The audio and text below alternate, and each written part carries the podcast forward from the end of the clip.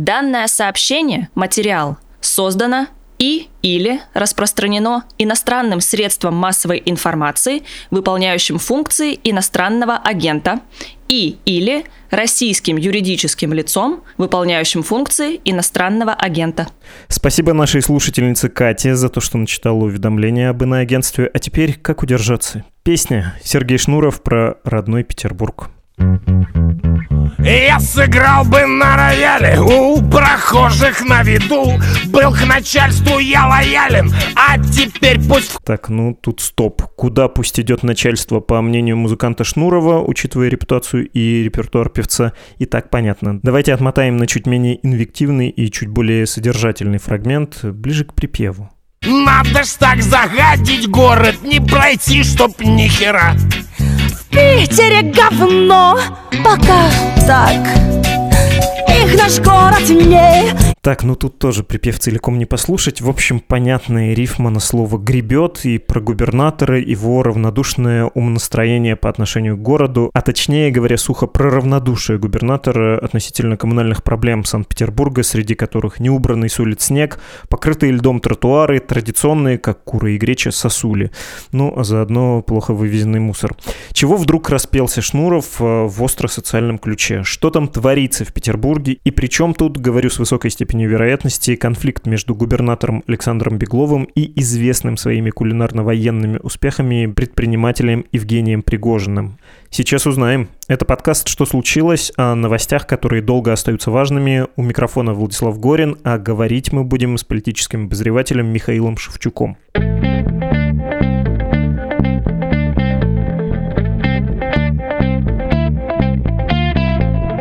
Здравствуйте, Михаил. Добрый день перед началом я уточнил, достаточно ли вас назвать просто политическим обозревателем. Вы сказали, что хотите еще наименование адмирала космического флота, так что я добавляю и адмирал космического флота. Спасибо. Как погода в Петербурге? Ну, честно говоря, сегодня у нас оттепель. Погода меняется довольно часто, то подмораживает, то тает, поэтому на улицах, конечно, творится гололед, как всегда в такую погоду, и это, конечно, вызывает у горожан много недовольства. Ну, насколько я читаю в соцсетях, в Москве тоже похожая ситуация, там с обледенелыми тротуарами, плиткой и так далее. Плитки у вас, насколько я понимаю, гораздо больше все-таки уложено. Это не светский вопрос. Мы, собственно, про пейзаж петербургский должны обстоятельно поговорить, понять, э, что у вас там происходит и какие это имеет последствия, в том числе политические, на какие процессы влияет. Как это у Мандельштама было? Про желчь петербургского дня поговорим. О, этого у нас взаймы давать можно. Да, вдруг кто-то не читает новостей из северной столицы. Можете объяснить, что нынче происходит в городе с сугробами, тротуарами, сосулями, а заодно с мусором? Это такой очень обширный вопрос вы ставите. Э, ну, если начать отвечать на него постепенно, то уборка в городе, честно говоря, в этом году я бы не сказал, что она какая-то радикально плохая, потому что у нас были годы похуже, честно говоря. И даже три года назад, когда Александр Беглов, губернатор, только стал и исполняющим обязанности, только пришел в Петербург, тогда было гораздо хуже. Тогда на город обрушились мощные очень снегопады. И вот тогда как раз была знаменитая лопата Беглова. Тогда вот Александр Беглов ходил лично убирать снег с тротуаров. Все это было, его сильно критиковали за это. Сейчас таких снегопадов нет. И, видимо, поэтому ситуация все-таки выглядит немного получше, но в то же время кажется, что если уж нет таких снегопадов, то и убирать должны были бы прилично. Расчищены основные магистрали, это правда, но снег сваливает в сугробы по обочинам, и в итоге получается, что, как правило, одна-полторы полосы съедается этими сугробами, то есть там, где была там двухполосная дорога, становится однополосной, естественно, возникают пробки, трафик, больше ДТП становится. Это верно. В некоторых окраинных районах некоторые улицы улицы действительно заметает прямо очень сильно, не проехать. Но это, видимо, зависит от муниципалитета, от района. А есть районы, где, в общем, все достаточно прилично, во всяком случае, проехать можно. Вот с тротуарами, конечно, беда. А, на тротуарах лед, ледяные такие надолбы, э, все, что выпадает в холодные дни, замерзает, потом начинает таять, потом опять замерзает, получается такими слоями, в общем, многие падают, разбиваются, ну, в общем, такая не очень, на самом деле, хорошая ситуация. Вот, если бы, наверное, в этом году были какие-то мощные снегопады, как вот три года назад, или как во времена вот Валентина Матвиенко, последние годы, там, 10 11 знаменитые эти вещи, тогда, наверное, было бы еще хуже, конечно. Вот. С сосульками тоже вроде как, ну, пока не сообщалось о каких-то мощных инцидентах, смертельных, не дай бог, да, или каких-то даже травмоопасных. Вот в этом смысле тоже пока погода все-таки немножечко щадит нас. Ну, были все-таки новости про это и про кому, и про тяжелые травмы. Но я вас спросил про это, опять же, чтобы уточнить, насколько нетипично то, что происходит сейчас в городе с природной точки зрения. Можно же сказать, что, ну, в общем, все как обычно примерно. Поводов для того, чтобы Шнуров распелся, как будто бы не было каких-то чрезвычайных. И все, что происходит сейчас, мы чуть позже раскроем, да, это скорее вопрос политики. Скажу честно, да, вот прямо такого, чтобы чрезвычайного чего-то я не вижу. Вот. Ситуация плохая, но она стабильно плохая. И нет, в принципе, ничего, чего не происходило бы, например, в прошлом или в позапрошлом годах. Это верно. Небольшое уточнение еще про мусор. Ну, благодаря Масяне, как это классическое выражение, дворы-колодцы, заваленные говном до самых крыш. Был небольшой локальный мусорный кризис, но тоже он, кажется, не чрезвычайный в этом году. Нет, в этом году вот с мусорным кризисом как раз все нехорошо, потому что у нас произошла так называемая реформа, ну, которую я бы, честно говоря, реформой не назвал, просто полномочия по вывозу мусора в рамках создания единого экологического оператора передали одной организации, которая почему-то, несмотря на то, что у Петербурга была фора в этом смысле, нам разрешили чуть дольше создавать этого оператора единого в общем, несмотря на эту фору, они как-то не сумели толком подготовиться, и сейчас действительно в спальных районах очень многие контейнеры завалены оказались после Нового года горами мусора, и Невский экологический оператор, он просто не справлялся с вывозом, ну, они действительно там признавали, извинялись там как-то, но людям от этого особенно лучше не становилось, от этих извинений, ну, постепенно вот они вот это все сейчас вывозят. Да, действительно, многие люди впервые вот столкнулись с этими вот горами. У нас, в принципе, на протяжении вот очень многих лет ну, такого не было. Вывозили какие-то локальные районные службы, и, в общем, все было нормально, вот более-менее. Сейчас действительно ситуация визуально стала хуже, чем раньше. Это правда. Давайте поговорим про Шнурова, потому что многие вдруг обратили внимание на все происходящее в Петербурге благодаря его песне, его клипу. Тут есть подоплека и есть гипотеза, она, видимо, с достаточно высокой степенью вероятности правдива, что Шнуров сотрудничает с известным петербургским предпринимателем Евгением Пригожиным, творчески ему близок, в фильмах, снятых близкими к Пригожину людьми, для них Шнуров э, писал саундтреки. Ну и, в общем, у Пригожина одновременно одновременно есть конфликт с губернатором Бегловым. Можете объяснить, как будто бы человек приехал в ваш город, не знаю, из Владивостока и вообще ничего не знает, что происходит между Бегловым, между Пригожиным, причем тут Шнуров или певица Тань Буланова, как этот сюжет развивался? Ну, на самом деле, Евгений Пригожин не так давно появился на петербургском политическом горизонте. Действительно, он в основном у нас всегда был таким столичным персонажем. Он активно стал здесь появляться несколько лет назад. Наверное, первое его такое бурное появление было, когда он устроил эту провокацию с э, якобы встречей Евгения Пригожина и Алексея Навального в одной из гостиниц на Васильевском острове. Это было, дай бог памяти, лет пять, наверное, назад, если вы помните эту ситуацию. Но вот перед выборами Александра Беглова Пригожин стал появляться здесь более активно. Он здесь развил бурную медиадеятельность. Здесь, как известно, располагалась его штаб-квартира так называемых ольгинских троллей, которые, правда, уже давно уже не в Ольгино, насколько я понимаю. Но, тем не менее, потом эта фабрика трансформировалась в целую сеть медиаресурсов, э, которые, в общем-то, со временем развивались и развивались и стали такими довольно заметными, в общем, ресурсами. Это медиагруппа «Патриот» была создана, и ядро вот этой медиагруппы, оно, насколько я понимаю, формировалось именно здесь. Но существовало это все так немножечко параллельно от городской жизни, от городской политики, от Смольного, то есть как бы был Пригожин, который ну, просто вот здесь организовал определенную базу, и не более того, да, ну, почему бы нет, собственно. В петербургской политике его имя стало очень часто называться вот именно перед выборами, когда стали говорить о том, что Евгений Пригожин будто бы частично финансирует работу по избранию Александра Беглова будто бы у него есть некий параллельный штаб, который вроде как не пересекается с официальным бегловским штабом, но тем не менее выполняет различного рода задачи, которые, так сказать, выгодны главному кандидату. То есть по очернению оппозиции, в частности, по атакам на оппонентов, всем этим они занимались. То есть атаки были там на оппозиционного депутата Максима Резника, в частности, и на Бориса Вишневского тоже. Ну, наверное, вы слышали эти фамилии даже петербургский бывший депутат Резник и действующий еще яблочник Вишневский. Ну, не суть.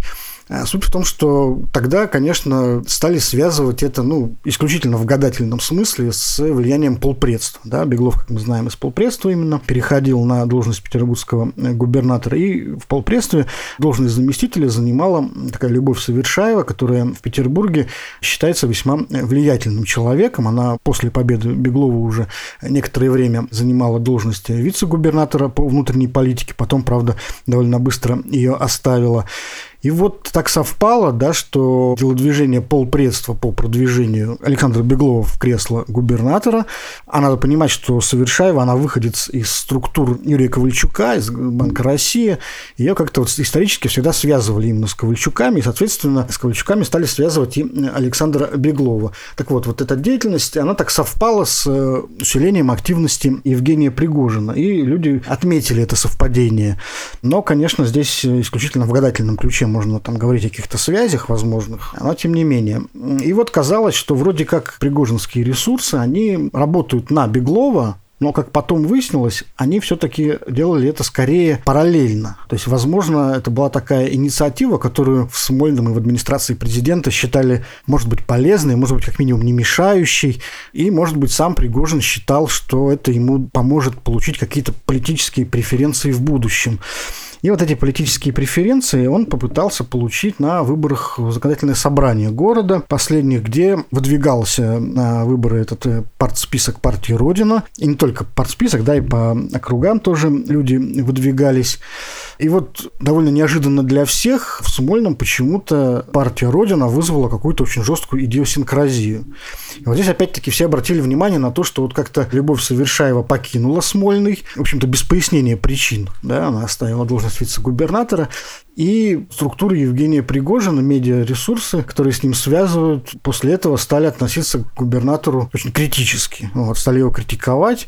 И Смольный как-то, видимо, охладел к пригожинской идее и стал ставить палки в колеса родине, которую он всячески продвигал. В частности, по списку и по округу от родины выдвигался известный политтехнолог Максим Шугалей, которого, наверное, все знают, да, тот, который сидел там в Ливии, его долгое время там вытаскивали. Пригожин снял несколько фильмов на эту тему, и, в частности, кстати, реклама этих фильмов, она использовалась э, очень активно в агитации уличной. То есть по всему городу висели огромные баннеры, как будто бы с рекламой фильма «Шугалей 3», но при этом там был какой-то слоган, в котором фигурировало слово «Родина», и, в общем, это был такой явный совершенно намек на агитацию за партию. Но в Петербурге не зарегистрировали ни список партии «Родина», ни кандидатов от партии «Родина» в округа округах. То есть, в общем-то, если Евгения Пригожина были какие-то планы по захождению в петербургский парламент, то им поставили такой очень мощный шлагбаум. В общем, не пропустили политические амбиции Евгения Пригожина в петербургскую политику. И вот с тех пор ресурсы, близкие к Пригожину, продолжают критиковать Смольный, критиковать Беглова. И вот сейчас дело дошло до, соответственно, вот этих вот э, видеоклипов Сергея Шнурова. Шнуров действительно, как правильно сказали, не просто там знаком да, творчески с Пригожиным, он действительно действительно написал кучу саундтреков нескольким фильмам Пригожина. И, очевидно, может быть, не сам Пригожин, но как минимум там, люди из его команды с Шнуровым тем самым, очевидно, общаются. Вот, поскольку это одна команда, да, они не могут не общаться. Вот. Что касается самого Сергея Шнурова, то он, конечно, в Петербурге человек очень известный, да и в России тоже такой один из трендсеттеров. И, естественно, его видеоролики, они вызывают большой интерес. Кстати, я вот еще хотел бы напомнить тоже такой эпизод на последней пресс-конференции Владимира Путина. Наверное, вы все заметили, как в зале сидел человек с табличкой «Спасите Петербург». Помните такое? Было дело. Да, и там была подпись «Невские новости». «Невские новости» – это как раз один из э, медиапорталов империи Пригожина, медиагруппа «Патриот».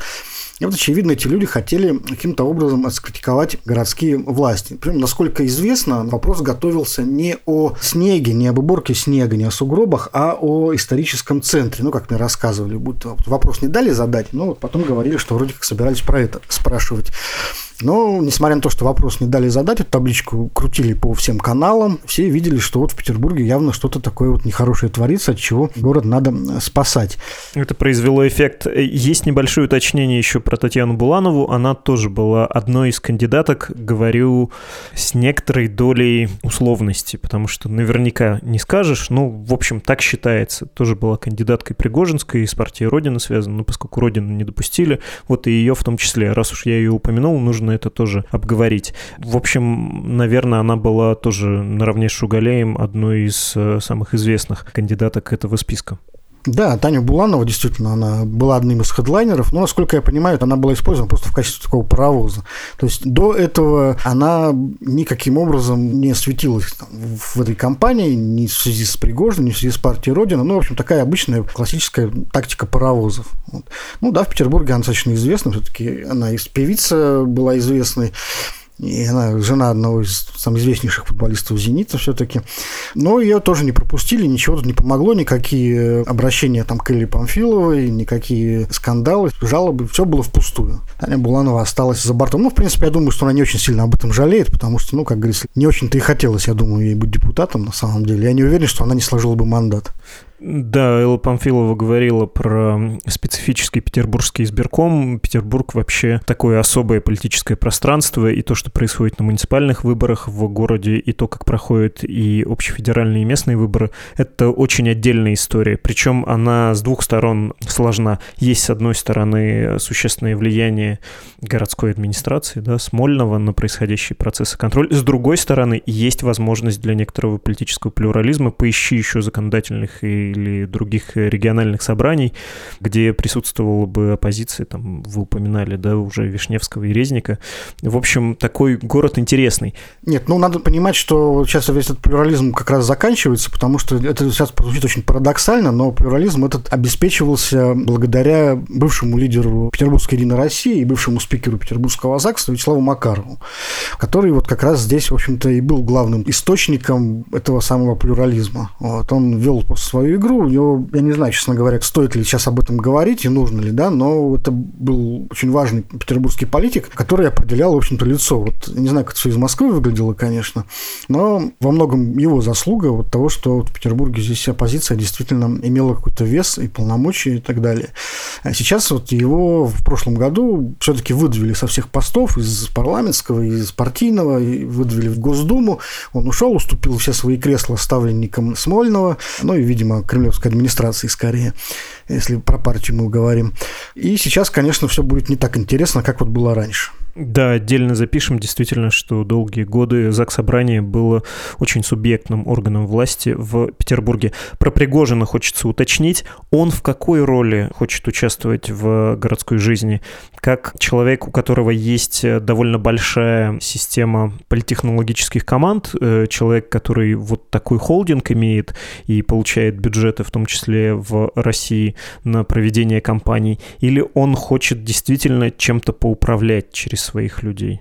Я не думаю, что он сам лично хочет чем-то поуправлять. Я не исключаю того, что он может быть проводником интересов какой-то крупной корпорации финансово-политической. Те же самые Ковальчуки, например, могут, там, допустим, как-то с ним взаимодействовать на эту тему.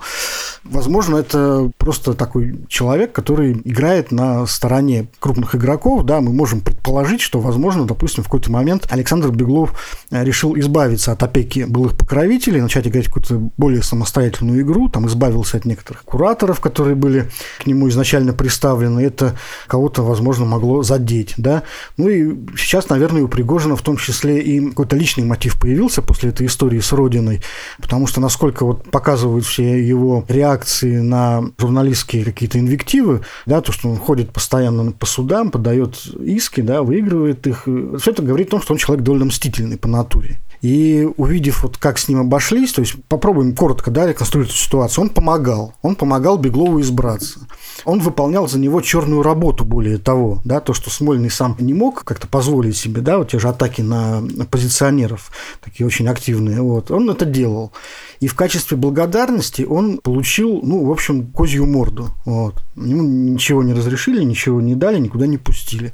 Максима Шугалея, он, я думаю, на полном серьезе собирался проводить э, петербургские депутаты.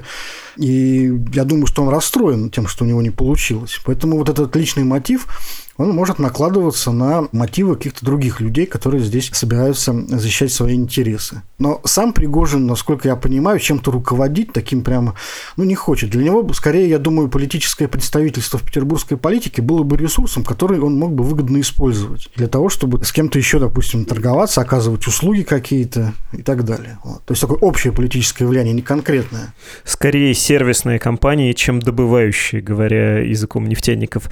Про конечный конечных бенефициаров, про людей, в чьих интересах это может быть сделано. Вы сказали про Ковальчуков, их часто упоминают, тем более, что в этой компании антибегловской участвует и местный телеканал 78, да, он называется. Это то, что входит в группу НМГ Ковальчуков наравне с РНТВ, известиями, кинопроизводством и прочим, прочим, прочим, радиостанциями. Довольно большой общенациональный холдинг. Ну, здесь, кстати, интересно будет отметить, что вот в декабре, как минимум, ну, в январе, честно говоря, не смотрел телеканал, телеканал как-то, а в декабре телеканал 78 позволял себе очень критические материалы по поводу уборки снега с критикой, в том числе смольнинских чиновников. Это многих удивило. Но вот тут тоже интересная история. Сейчас вот в Петербурге наблюдается тенденция о, так сказать, оказании различных преференций, так сказать, разных реверансов в пользу группы ВТБ. Да, ВТБ получает очень крупные контракты, скоростная магистраль у нас, которая строится, такой вот второй ЗСД, многие другие проекты. В том числе, кстати, и упомянутый сегодня экологический оператор тоже связан с э, ВТБ. И, возможно, здесь вот, может быть, какой-нибудь пытливый конспиролог поискал бы объяснение происходящему. То есть, может быть, кому-то, допустим, не нравится излишнее внимание, которое Смольный оказывает вот ВТБ, допустим. Да. Про Беглова и про Ковальчуков довольно много говорили, особенно в начале его губернаторской карьеры. И, опять же, такая довольно популярная гипотеза, проверить которую, наверное, не представляется возможным, гласит, что вот они Беглова Путину подали, и Путин сказал, да, пусть он идет на выборы, и несмотря на то, что кремлевские политтехнологи в администрации президента президенту пытались объяснить, что ну, Беглов не очень проходной, не очень электоральный, будут с этим проблемы, может быть, надо поискать какую-то другую кандидатуру, кандидатуру, первое лицо настояло на том, что Беглов должен идти. Ну и, в общем, случились довольно позорные выборы, когда любая сколько-то значимая альтернатива была зачищена, и вот состоялось его избрание.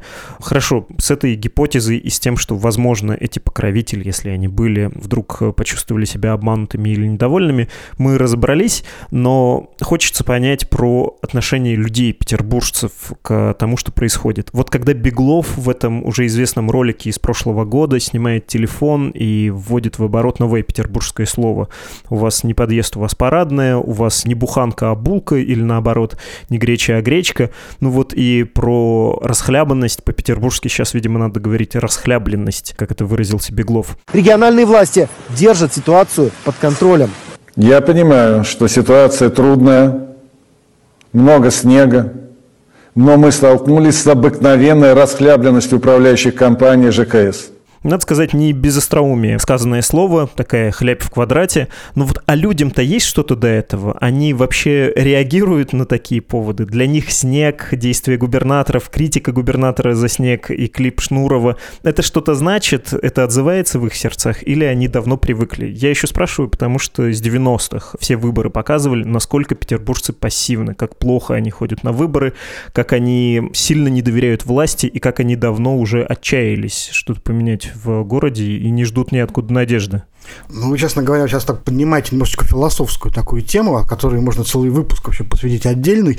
Почему в Петербурге ничего не происходит? Вот. Горожане не то что отчаялись, мы просто привыкли к тому, что вот Петербург – это город, в котором глобально ничего происходить не может. Это, видимо, тянется еще вот с советских времен, когда город э, после войны был немножечко так в культурном смысле музеифицирован и, так сказать, законсервирован немножко. Да? Он был объявлен городом-музеем, городом трех революций.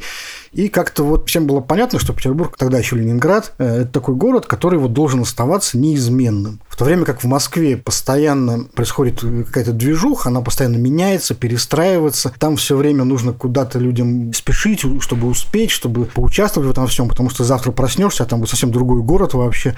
В Петербурге мы просто все знаем, что вот здесь никогда ничего глобально не менялось и поменяться не может. Потому что, ну, а что значит глобально что-то поменять в Петербурге? Это значит что-то опять начать сносить, да, вот этот исторический центр, который охраняется ЮНЕСКО и так далее. Ну, просто привыкли к этому. Я бы не сказал, что это отчаяние такое вот просто даже немножечко злорадство, скорее, горожане испытывают, когда видят какого-то очередного там губернатора или вице-губернатора, который приходит, какие-то планы начинает там свои разворачивать, вот, я мы тут сделаем то, сделаем это, вот, и все так на него смотрят и говорят, да-да-да, мы уже таких много встретили и проводили, ничего-то у тебя, родной, не получится. Наверное, последним и, может быть, единственным губернатором, у которого что-то здесь получилось взбаламутить немного, да, это была Валентина Матвиенко.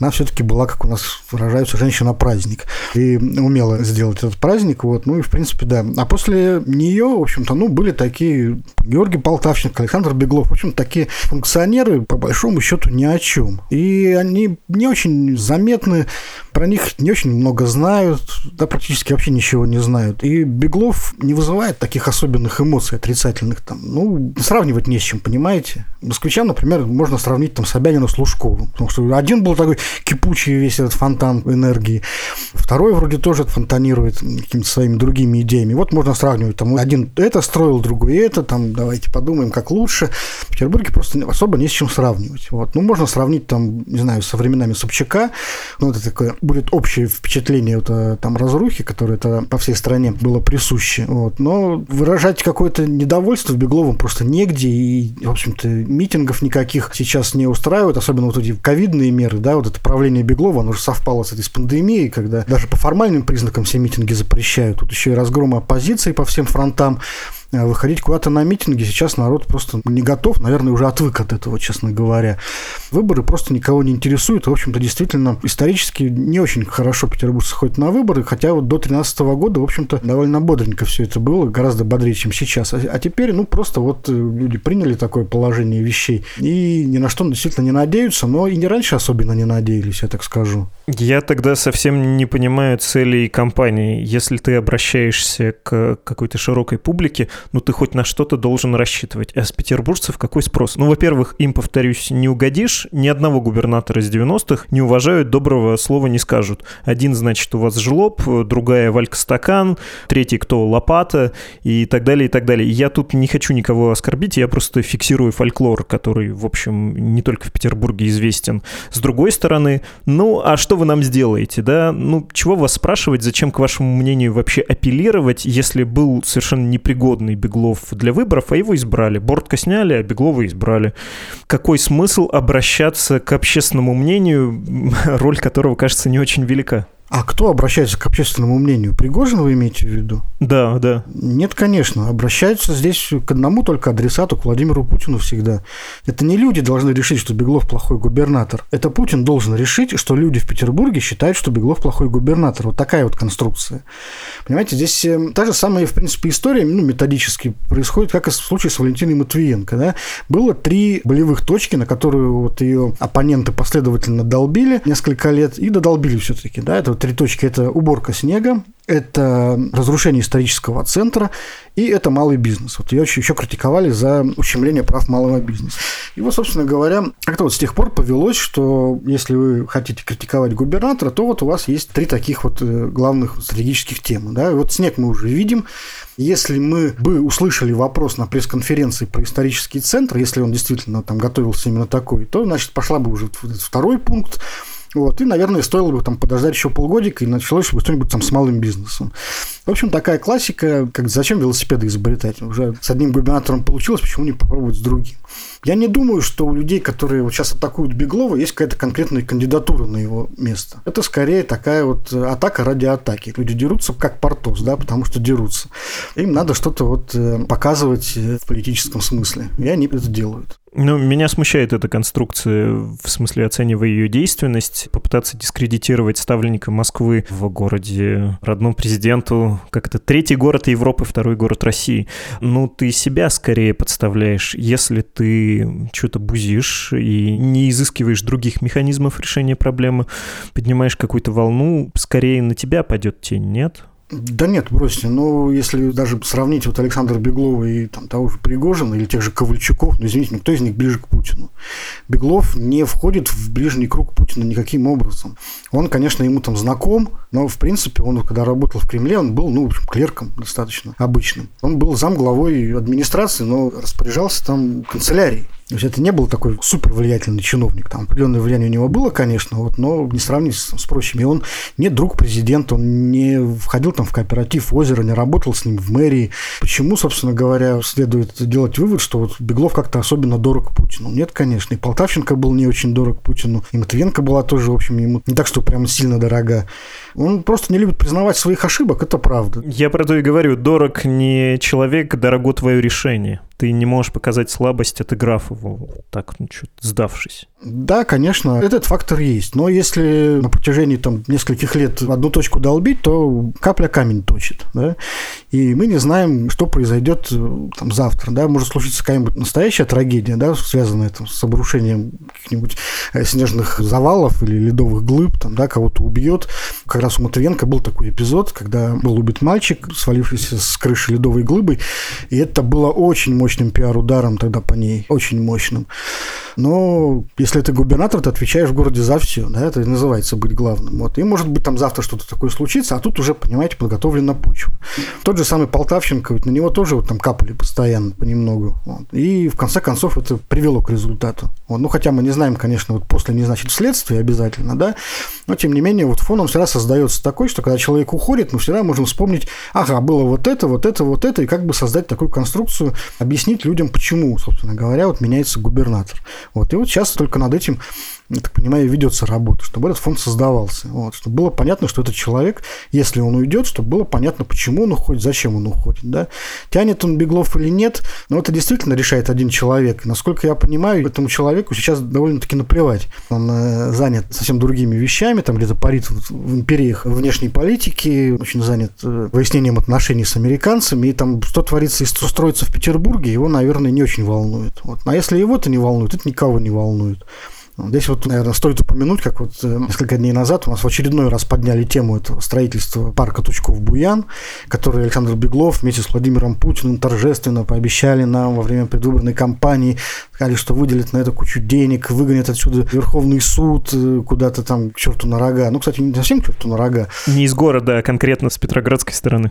Да, и вот э, сейчас, понимаете, все говорят, ну вот парк это то ли будет, то ли не будет, может быть, там снова будет судебный квартал. Кстати, с этим Верховным судом тоже непонятно, переедет он, не переедет. Уже ведь 10 лет в этом году идея переезда Верховного суда, да, в городе. В 2012 году впервые была озвучена идея. Вот я напомню, что Конституционный суд переехал за три года. Там от идеи до первого заседания три года прошло, 10 лет, до сих пор мы там какие-то сваи забиваем на участке. Вот. Высокоскоростная магистраль, тоже вот Путина спрашивают на пресс-конференции, где вот высокоскоростная магистраль, обещанная Петербург-Москва, это же был тоже супер проект, он начинает там как-то без энтузиазма что-то там рассуждать, что, может быть, в общем-то, и не нужно магистраль то прокладывать, у нас вот самолеты неплохо летают, вот, и, в общем-то, ну, его нафиг, надо посчитать еще раз. Ну, то есть, вот, как бы человек потерял явный интерес Петербурге. Все эти суперпроекты, они уже у него там не то чтобы, вот, знаете, там вот он отказывается от них, но это вот как вот обещание, например, там разобрать балкон, да, то есть не то чтобы человек отказывается, он просто как бы когда-нибудь это, конечно же, сделает, но не сейчас, вот. И вот примерно так же, ну, когда-нибудь мы там что-то построим, наверное. Охтинский мыс, это тот же самый, злополучный, больше 10 лет, там уже синий забор, ну, там, где вот «Газпром» собирался строить небоскреб изначально. Уже небоскреб достроен уже в другом месте совсем. Археологи предлагают предлагают прекрасный вот проект создания музея. Уже Путин даже поддерживал эту идею, да, создать музей. Там, ну, действительно уникальная история. Представьте, в 21 веке, да, откапывают крепость древнюю. Шведскую, да. Это потрясающе, потому что это, ну, все равно, что копать там в огороде картошку, да, и наткнуться на сундук капитана Флинта с пиастрами. То есть в 21 веке, когда все уже там открыто и давно уже откопано, вдруг открыть крепость в центре мегаполиса. Ну, это очень круто. Вот. Но вот до сих пор там что-то какое-то мямление вот такое продолжается. Собираются какие-то круглые столы, там «Газпром» говорит, ну вот мы там хотим бизнес-центр, но при этом бизнес-центр тоже никто не строит, там ничего не начинается. И вот в итоге два самых юбилейных топовых места в Петербурге, да, Охтинские мысы, вот эта вот набережная Малый Невы, где судебный квартал, они стоят за синими заборами, и там не очень понятно, что будет. Я не совсем уверен, что там на самом деле появится когда-нибудь Верховный суд. Ну, прямо совсем не уверен. Ну, как-то вот там что-то строят, да, конечно. Но, в общем, никакой воли здесь не видно, да, которая бы подгоняла эту историю. Вот. Была история вот э, со стадионом, но там было понятно, он был по стойке чемпионату мира, там был срок, дедлайн, да, и поэтому гнали. Здесь ничего, у петербургских властей нет никакого мнения по этому поводу. Они ждут, что скажет Путин, потому что это вроде как путинские проекты-то на самом деле. Вот. Но Путину не до этого, поэтому как-то вот так все. Понятно. Спасибо вам огромное, Михаил, и за вывод про фон, зачем это делается, и про общую грустную ситуацию в Петербурге, за то, что вы описали это состояние. Очень похоже, на самом деле, на большинство городов страны. Очень многие, я думаю, узнают свой родной город в вашем рассказе, хотя у вас, конечно, как выяснится в Петербурге, поизящнее интерьеры. Здесь контраст просто ощущается больше, да, потому что вроде как большой город, у него должны быть большие амбиции, и эти амбиции, они не совпадают с э, реальностями. Да, действительно, Петербург немножечко провинциализируется в последнее время, это верно. У нас вот не хватает такого амбициозного человека в главе, но, с другой стороны, вот сами подумайте, где в России взять амбициозного вообще управленца, если какие-то амбиции здесь вообще считаются политическим грехом. Стоит человеку с какими-то амбициями куда-то прийти, его немедленно начинают подозревать в каких-то заговорах, теориях и попытках там кого-то свергнуть. Так что вот так. Спасибо вам огромное. Пусть не прозвучит угрозой, пусть прозвучит добрым пожеланием. Ходите осторожно. Всего доброго. Мы говорили с политическим обозревателем из Петербурга Михаилом Шевчуком.